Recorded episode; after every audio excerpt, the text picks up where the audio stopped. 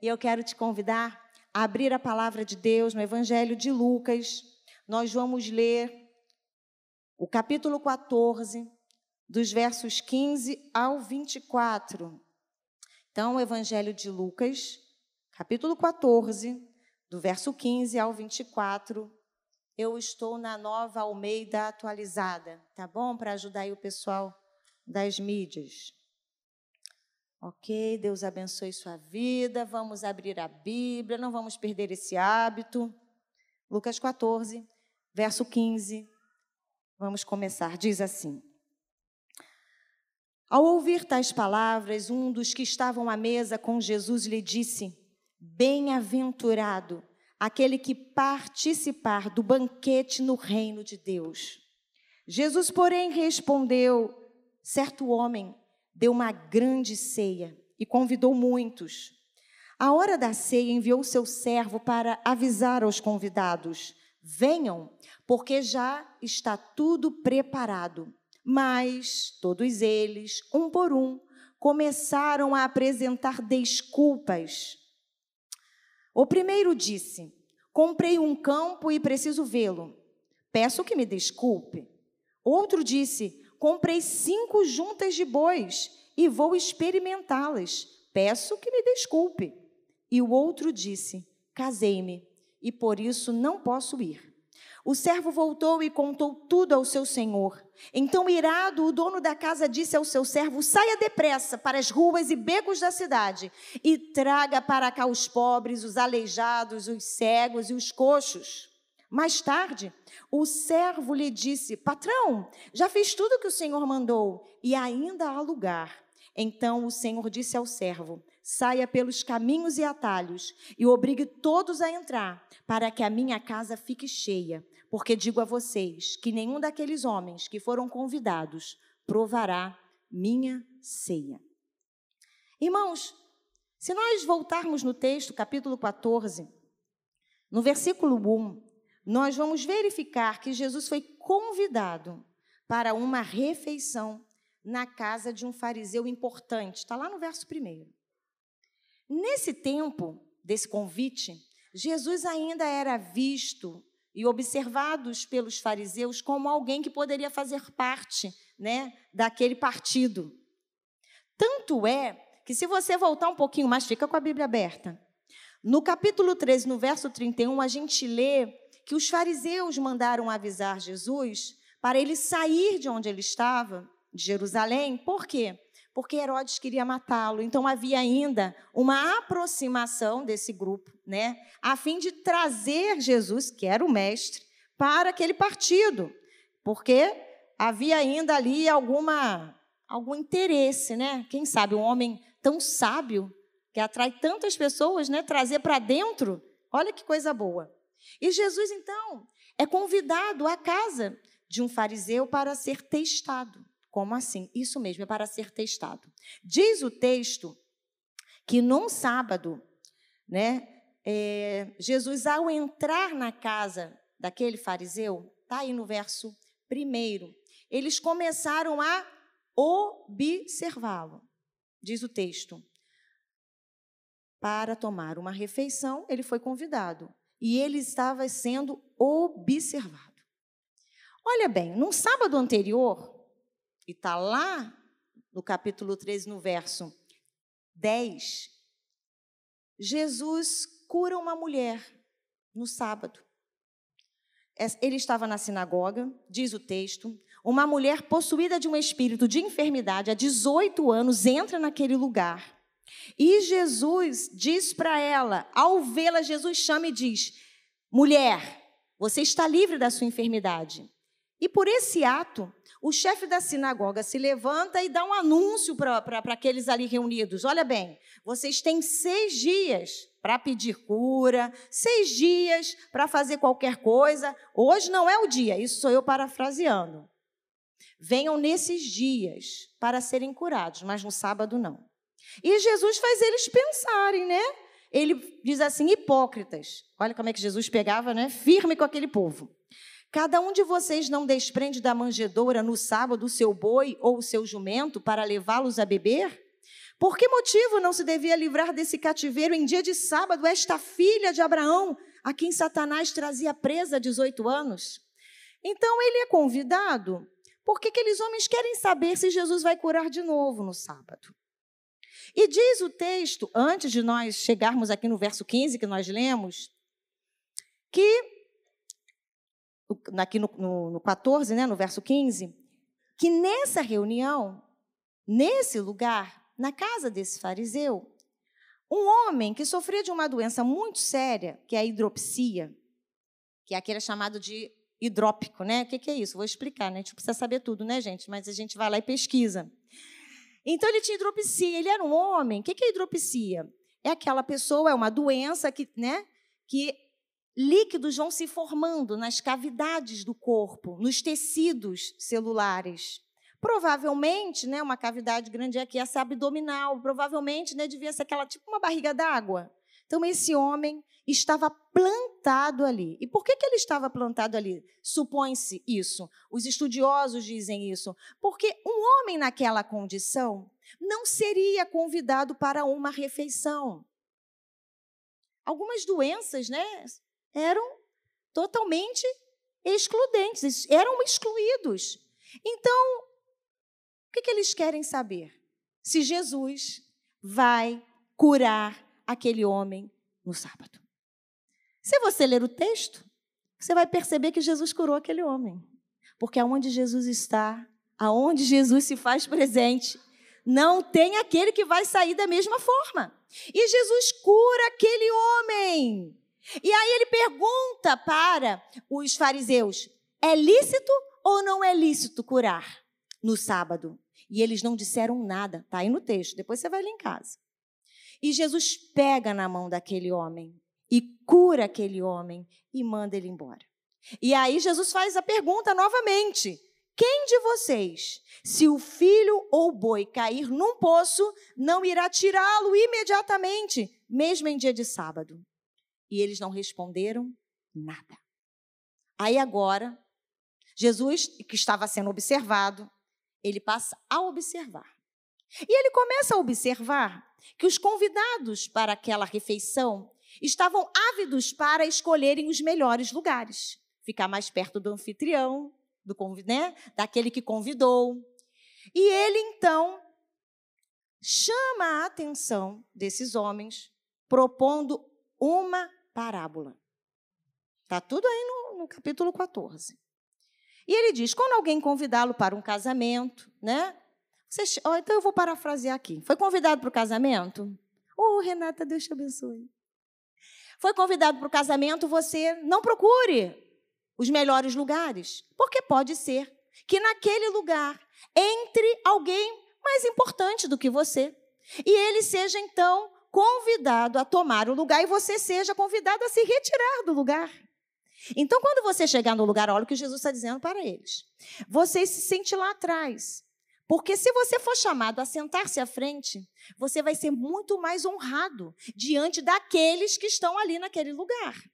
Jesus está mandando uma letra, né, gente? E é a letra.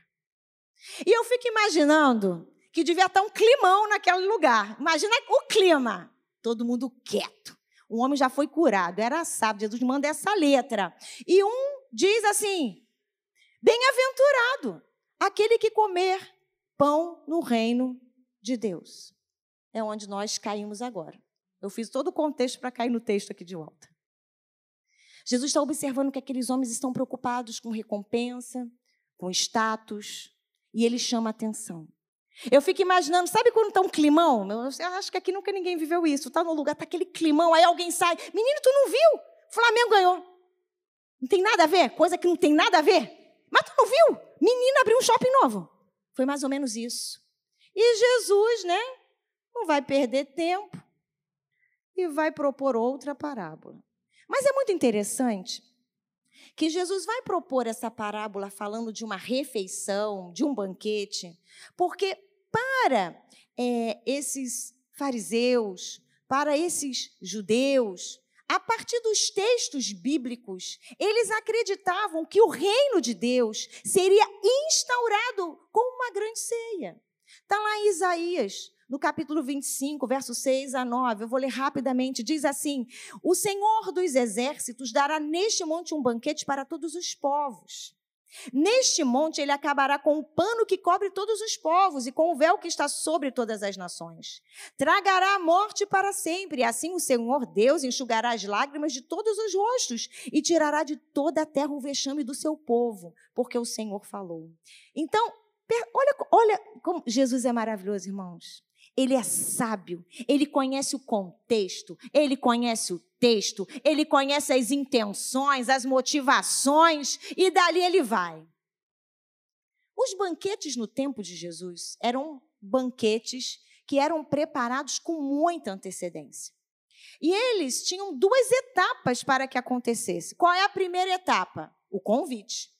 Mas esse convite, ele já era um convite tipo confirmação. Não é igual a gente, a gente recebe hoje em dia os convites, vem tudo pelo WhatsApp, né, gente? Somos modernos, oh meu Deus. Século 21.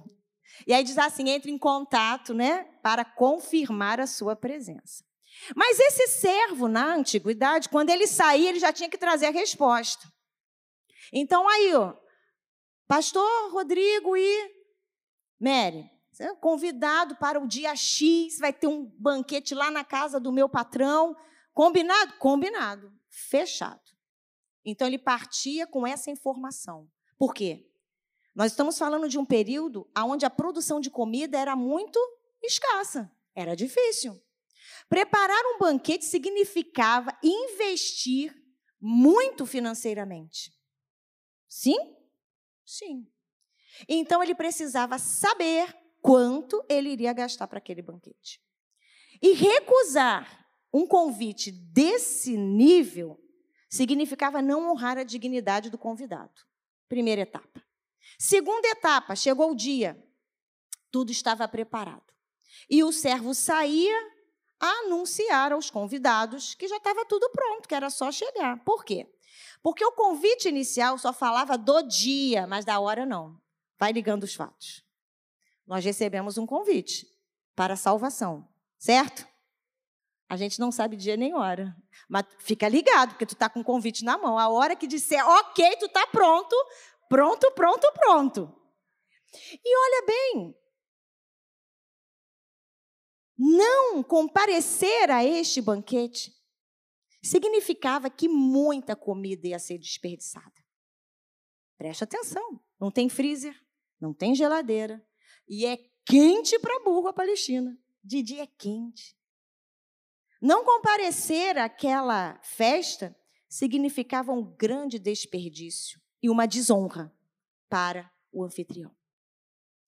Com certeza, esses convidados eram todos homens ricos, abastados, que confirmaram a sua presença, mas que na hora passaram a se desculpar e utilizando as desculpas mais esfarrapadas e incabíveis para o momento. O primeiro, vamos entender o que, que esse homem está dizendo, como ele está justificando a não presença dele. Ele alega que comprou um campo e que precisava ir vê-lo. Como assim? Alguém comprou, não viu, né, gente? Confiou no amigo, vamos lá, vamos supor. Mas na época de Jesus, as propriedades, elas eram compradas, negociadas por pelo menos um ano. Primeiro, Será que essa terra é boa? Será que ela produz? E outra coisa, será que não tem herdeiros buscando reaver a terra? Tem um processo. E por que que justamente naquele dia ele ia lá reivindicar a terra? É como se eu e você fôssemos comprar um carro. Abriu lá a abriu lá, aquele, aquele, né, aquele aplicativo, aquele site de vendas de carros. Você olhou o carro, achou o carro ótimo. Nossa, que carro bacana, é esse que eu quero, cabe no meu bolso. Você liga para o cara e diz assim: estou depositando dinheiro. Depois que foi feita a transferência, você vai lá e pega o carro. É mais ou menos isso. Alguém compra assim, gente? Alguém compra um carro aqui assim? Então me responde não me deixa sozinha, que eu não estou sozinha nesse lugar, hein? Estou acompanhada. É mais ou menos essa a desculpa desse primeiro homem. Não era uma desculpa aceitável. Claro que não. Porque se ele negociou aquele terreno tanto tempo, Por que, que ele ia ver justamente naquele dia? Péssima desculpa. O segundo, ele diz que não poderia ir porque ele havia comprado cinco juntas de bois. Então, naquela época, cinco juntas de bois são dez bois, porque eles andavam emparelhadinhos, né? Então, era um boizinho aqui, um boizinho do lado, né? aquela canga e tudo bonito, vamos arar a terra, boi bom, daquele jeito. Cinco juntas de bois. Agora, com certeza, esse homem para comprar cinco juntas de bois, era um homem que tinha um dinheiro e tinha uma propriedade. Imagina um pobre paupérrimo da Palestina, daquelas aldeias bem pequenas, tendo recursos para. Não tem. Quem tinha jumentinho naquela época era abastado. Pensa no negócio. Olha a desculpa do cara. Bem, e por que, que ele, o dono, o que tem o dinheiro, ele ia experimentar aqueles bois para ver se eles funcionavam? se eles trabalhavam juntos. Não tem lógica. É como se você tivesse uma empresa, faz de conta que você é um grande empresário. Pô, é só uma deu glória, gente. Tá vendo, pastor? Recebeu. Você é um grande empresário. Tu tem uma fábrica e tu contrata um funcionário. E no dia da festa, do convite, tu fala, eu tenho que ir lá treinar porque eu tenho que ensinar ele a usar aquele maquinário que está lá. Tem lógica isso? Claro que não. Desculpa esfarrapada. E o terceiro, ele diz: Eu me casei. Casar é uma boa desculpa, certo? Sim ou não, gente? Casar é uma boa desculpa, gente. Eu casei. Minha lua de mel, eu vou para uma festa? Ou não, né, gente? Dá licença. Né? Meu marido vai chegar quinta-feira, depois de 60 dias a trabalho. Ele está na Ásia. Eu já falei, final de semana partiu.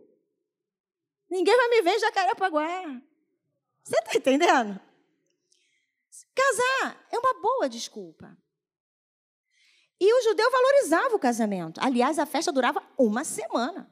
Gente, eram sete dias de festa. Que coisa maravilhosa. Quando eu me casei, eu pensei, gente, foi tão rápido que quando eu tive que tirar aquele vestido, eu falei, caramba, eu queria ficar mais dois dias com ele, deu tanto trabalho. Depois de seis anos de namoro, muita luta, eu, tudo que eu não queria era tirar aquele vestido. Você está entendendo o negócio? A desculpa é boa, mas olha bem. Nesse caso não é boa. Os estudiosos vão dizer, quando você parte para dentro do texto, no grego, que o que ele está dizendo é o seguinte: eu desposei uma mulher, por isso eu não posso. Mas pensa comigo. Naquela época, não era aceitável socialmente casamento entre pessoas do mesmo sexo. Então, é redundante, né? Casei com uma mulher. O que, que é isso? A desculpa aqui é a seguinte: ele está dizendo para o anfitrião que naquele dia ele ia se encontrar com uma prostituta. Jesus exagera, mas exagera com força nessa parábola porque ele queria fazer com que aqueles homens pensassem. As desculpas eram as piores possíveis. E aí eu pergunto para mim e para você: o que, que tem sido prioridade na nossa vida? O que, que é prioridade na sua vida? Aonde você está investindo seus esforços? E o que, que significa o reino de Deus para você? Porque Jesus responde a esses meios: o reino de Deus não é comida, não é justiça, não é, não é bebida, né? Mas é justiça e alegria no espírito. É legítimo que trabalhemos? Eu quero ouvir essa, essa igreja falar. É legítimo que nós trabalhemos? Claro. Não trabalha não para tu ver. Quem é que vai pagar a conta do Wi-Fi? É do Wi-Fi. Gente, alguém paga aquela conta. Aqui tá os teens, né? Tá os jovens, né? Alguém paga aquela conta, entendeu? É isso. Tem que trabalhar. Mas você faz o seu trabalho, daquilo que você faz quando sai por essas portas de segunda a sexta ou de segunda a sábado.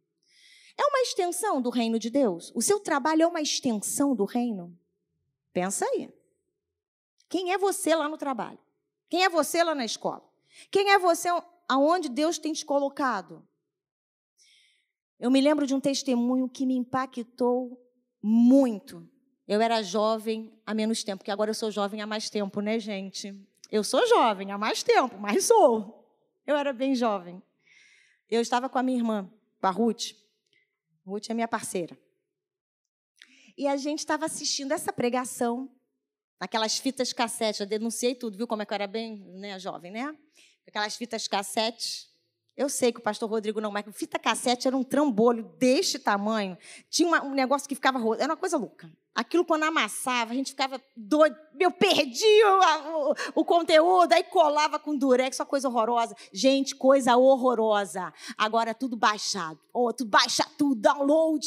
Na nossa época não era assim. E eu estava lá assistindo. E o pregador contou algo que me deixou assim, ó. Socorro. Ele conta, ele contava que sobre uma moça, uma mulher, que agora era uma senhora, e que ela a vida toda buscou desculpas para não servir ao Senhor. Deus fez um chamado, sabe? Sabe aquele chamado? Aquele chamado de Deus. E ela foi falando: Senhor, eu sou solteira, eu quero me casar. Senhor, eu quero trabalhar. Depois Deus chamou de novo, mas Senhor, eu preciso cuidar do, dos afazeres da casa. Senhor, eu preciso ter filhos. E assim ela foi dando desculpas. Um belo dia, ela já é uma senhora, ela está na varanda da casa, irmãos, aquilo me impactou. E o profeta, um profeta de Deus, porque, irmãos, quando Deus nos chama para algo, Deus não usa um profeta, Deus já usando pessoas, muitas. É um aqui e você fala, ih, caramba. Tem outro ali, cara. Não, é isso mesmo. Deus está chamando. Bate na porta, aquela senhora se levanta, vai recebê-lo no portão. Quando ela chega ao portão, o profeta de Deus diz assim: Todos esses anos eu te chamei e você nunca se posicionou para fazer aquilo para o qual eu te chamei. Por sua causa, Inúmeros era uma argentina. E aí eu não lembro da quantidade, mas inúmeros argentinos, e dava, e dava o, o, né, o quantitativo, deixaram de ouvir a minha palavra. E quando ele a, acabou de entregar aquela profecia, ela caiu, pá, morta no chão. Irmãos, falei, Senhor, tem misericórdia. Eu não quero isso para mim. E por que, que aquilo me impactou? Porque naquele tempo, eu tinha muitos planos para mim. Olha, irmãos, eu tinha planos. Mas eu tinha um chamado também. Deus sempre falou e eu guardava no coração. Eu queria fazer a vontade de Deus e queria mesmo, queria. Só que eu queria que fosse do meu jeito. No meu tempo, da minha forma. Era como se eu tivesse de carona. Carona, me dá uma carona. Falei, mas dá licença. Quem vai dirigir sou eu sentasse no negócio, na, na direção e dissesse: Jesus, vamos que vamos, eu vou te levar onde eu quero ir, porque é maneiro e é muito bom. Os meus planos a meu respeito são excelentes. E eu fazia umas orações horrorosas, que vergonha! Jesus ia me chamando e papai ia me apertando, sabe? Me apertando. Eu falei, poxa, me deixa ser crente normal. Crente normal, eu falava. Maurício, crente normal. E o que é o crente normal? Crente normal, vou te falar qual é o crente normal, qual é a minha cabeça. Eu falava, mas fulano, senhor, olha fulano, tá vivendo a vidinha dele tranquila, aparece lá na igreja todo domingo de manhã. Naquela época era à noite, que era a noite que bombava. Tá lá, vai embora, não faz nada. Poxa, vai pro céu, também quero ir. Sabe, crente normal era isso. Deixa eu fazer do meu jeito, fazer a faculdade que eu quero, né? Planejar tudo. Vou na igreja só no domingo, participo lá quando der, quando puder. E olha que eu sempre estive muito envolvida, muito envolvida. Mas eu queria que fosse do meu jeito. O crente normal é aquele que está preocupado com as suas coisas, só com as suas coisas. Não estou dizendo para você largar. Estuda, mas estuda muito. Trabalhe, trabalhe muito. Mas não se esqueça de que não é só isso. Tem algo mais. Deus tem algo mais para nós. E tem mesmo. O crente normal é aquele que vive para essa terra, para amealhar coisas, para conquistar coisas, mas ele está preocupado com o reino, mais ou menos, sabe? E para andar com Jesus eu tive que entender aquilo que ele disse. Quem não tomar a sua cruz e vier após mim, não é digno de ser meu discípulo. Não tem jeito.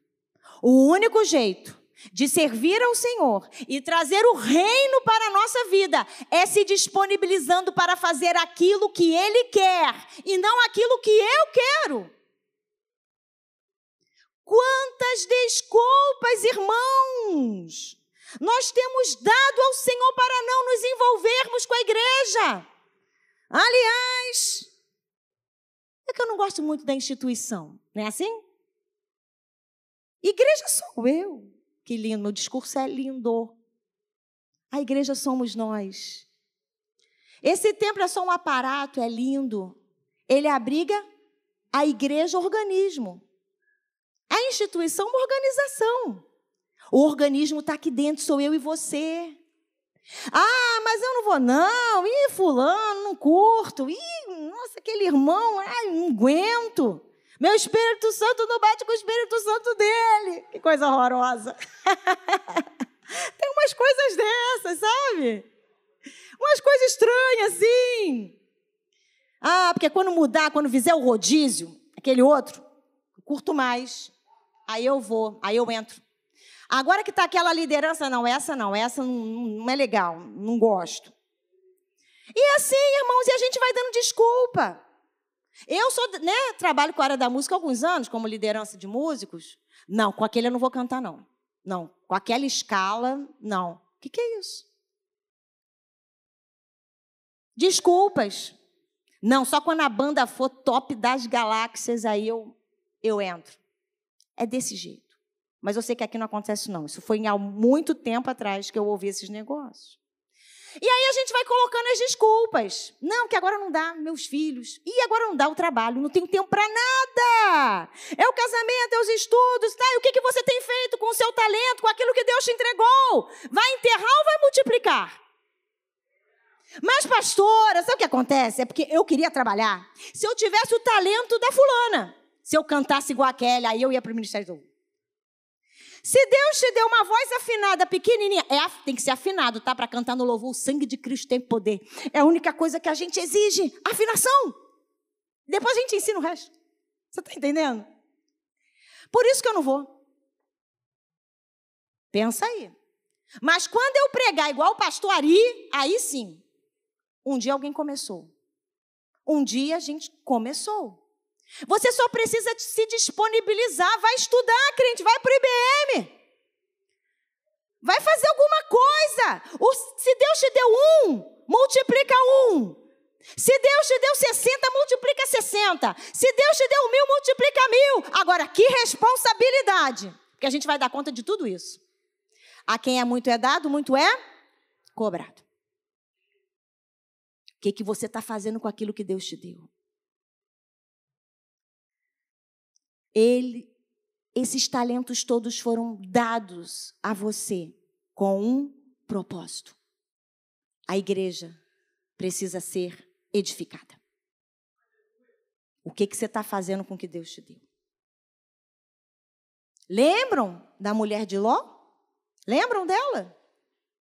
Ela priorizou sua terra, ela priorizou seus bens, ela priorizou o que ficou para trás.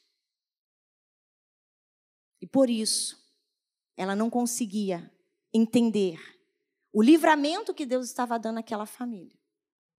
E não obedeceu a ordem.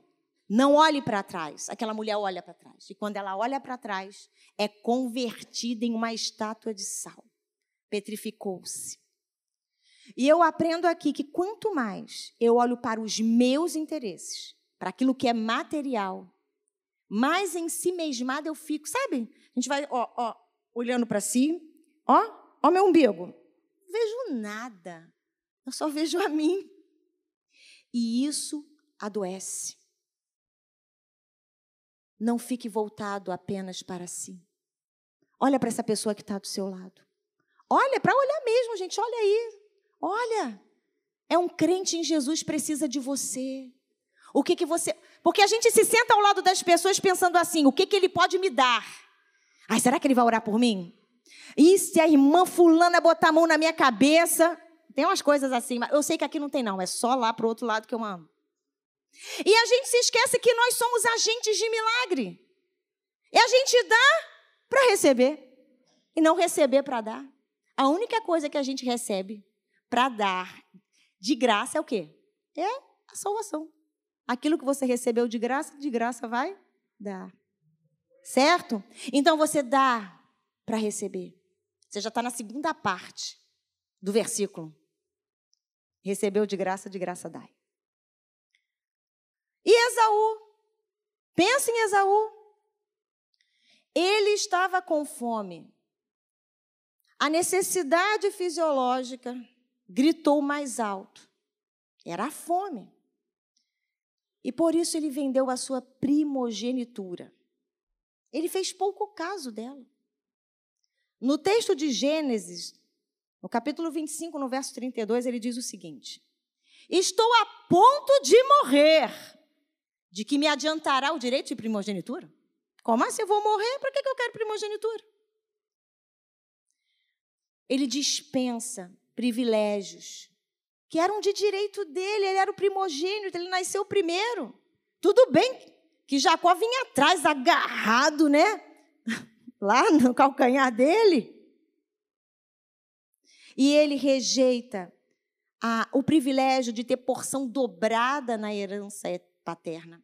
Ele rejeita o direito de exercer o sacerdócio da família. E no caso especial dele, ele abre mão do privilégio de constar na genealogia de Jesus Cristo.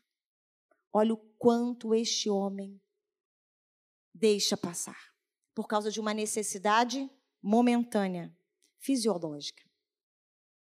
Olha o que o autor aos Hebreus diz no capítulo 12, no verso 17. E cuidem para que não haja nenhum impuro ou profano, como foi Esaú, o qual, por um prato de comida, vendeu o seu direito de primogenitura. Vocês sabem também que, posteriormente, querendo herdar a bênção, foi rejeitado, pois não achou lugar de arrependimento, embora com lágrimas o tivessem buscado. Socorro, irmãos. Quando eu olho para os textos desse, eu fico apavorado. Eu sinto temor no meu coração. Que Deus nos ajude. E aí eu quero trazer Sansão. Sansão, Juízes 13, 14, 15, 16 conta a história dele. Um nazireu. Nazireu era aquela, aquele, aquela pessoa que desde o ventre era consagrada ao Senhor, desde o nascimento até o dia da sua morte. Era alguém separado para uma obra específica. Era o caso dele. E segundo a lei, do nazireado, é essa palavra. Está lá em Números 6. Essa pessoa consagrada, ela deveria abster-se do vinho. Por quê? Por que, que tinha que se abster do vinho?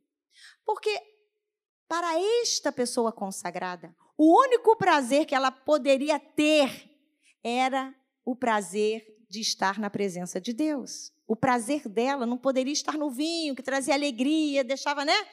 Mas o seu prazer deveria estar no Senhor. Ele não deveria cortar os cabelos. Por quê? Porque os cabelos longos, nesse caso, eram um sinal de submissão, de lealdade e de obediência ao Senhor. E ele deveria evitar contato com cadáveres. Por quê? Qual, qual o significado disso? Isso era um sinal de pureza e de santidade. A palavra nazireu significa coroa. Tá? Coroa. E o pastor Russell Shedd, lendo ele, ele diz o seguinte: com essa palavra, né, coroa, nós aprendemos que a verdade, a verdade de que o homem é mestre das suas paixões esse homem que é mestre das suas paixões, ele é comparado a um coroado, que tem todo o poder de Estado ao seu alcance. Olha bem, aquilo significava você é um homem coroado porque você domina as suas paixões, tal como um rei que governa e tem todo o poder. Mas aquele homem quebra as três prescri prescrições do nazireado. Ele toma mel no corpo de um leão morto. Quebra um princípio. Ele se casa com uma moça filisteia. Ele se deita literalmente com o inimigo. Ele deveria estar ali guerreando as guerras do Senhor, evitando esses contatos, e ele parte para dentro. Ele promove um banquete. Agora eu te pergunto: o banquete era regado aqui naquela época? Muito vinho. Como faziam os moços da sua época. Ele se misturou com os moços da sua época. Ele queria ser igual, sabe? Não queria estar alto. Não queria ficar, sabe? Estou ali, pertenço. Nessa festa, ele é traído pela própria esposa, que fica lá perturbando ele. Olha, ele erra a primeira vez e consegue errar a segunda. Pior ainda. E entrega lá qual era o segredo do enigma aos inimigos. E por fim, ele então se envolve com uma prostituta, Dalila. Dalila soube cozinhar aquele homem, vou te falar. Mas o bicho burro, né, menino? Sangue de Cristo tem poder. Sangue de Cristo tem poder. Três vezes o cenário está montado. E o homem está lá brincando com o pecado jogando conversa fora, esquecendo quem ele era, priorizando a sensualidade, priorizando aquele momento e não priorizando a tarefa de cumprir um chamado. Que triste, irmãos! Que triste! A gente deveria olhar para esses, para esses exemplos da Bíblia e chorar e pedir: Senhor, misericórdia! Tem misericórdia! Me ajuda a priorizar o teu reino. E ele quebra o voto de obediência dele ao Senhor. E ele diz como é que o cabelo dele era ali. Aonde ele podia honrar o Senhor, que era o sinal de lealdade, de obediência, ele entrega. E quando entrega, cai tudo. Cai tudo. Aquele homem achava que era o cabelo grande que fazia dele um grande homem era só um sinal. Porque o que fazia dele um grande e forte homem era a presença de Deus na vida dele que se retirou, irmãos. Ele é humilhado, cabelos cortados, olhos vazados. Está lá em Juízes 16. Ele não priorizou o chamado dele, ele não priorizou a separação, a santificação. Ele podia ter tido outro fim na história. Isso deve nos servir de alerta. E eu poderia falar de muitos outros, muitos outros exemplos, porque a Bíblia não esconde nada de ninguém. Ela mostra aquilo que é louvável e mostra, ó, isso aqui não deu certo não. Não vai por esse caminho. E eu tenho uma máxima lá com os meus filhos, coitado, não aguenta falar, mas vai repetir tudo. Sabe aquela coisa, ai, não aguento minha mãe? Mas depois vai falar para os filhos. Eu digo, só existe, não sou eu que digo, tá? É um filósofo da antiguidade. Que existem três meios de adquirir sabedoria. A primeira, olha que coisa boa, gente. Aqui deve ter uns assim.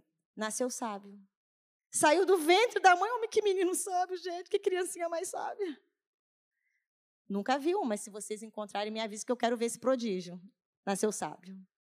O segundo é aquele que observa e fala: caramba, nossa, deu muito ruim ali. Hum, que decisão horrível. Olha as consequências. Não vou por esse caminho, não.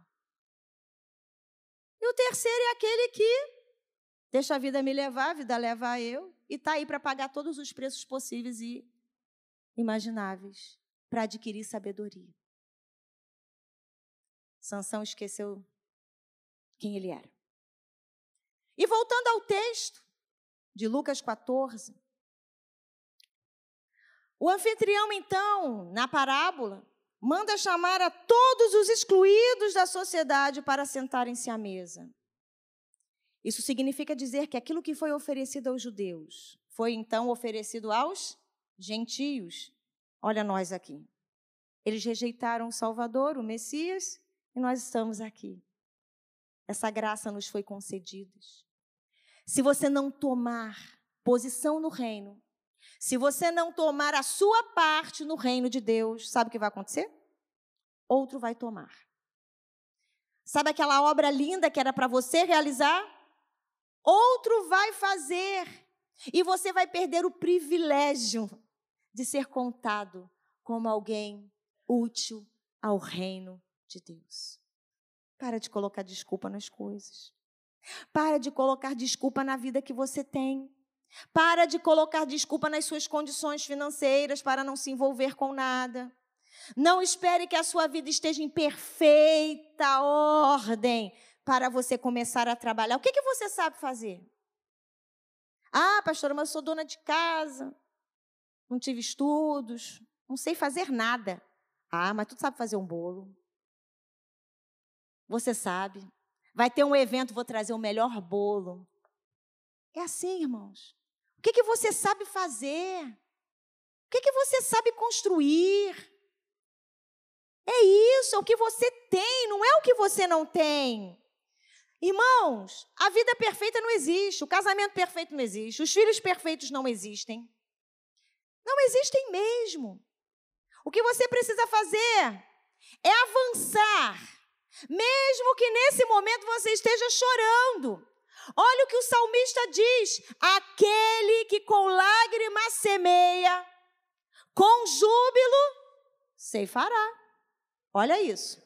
Aquele que sai andando e chorando enquanto semeia, voltará com júbilo, trazendo os seus feixes. Regue esta terra com lágrimas de fé. Regue a tua terra com lágrimas de quem ama e adora a Deus. Regue a tua terra com perseverança, mas não pare, é andando e chorando.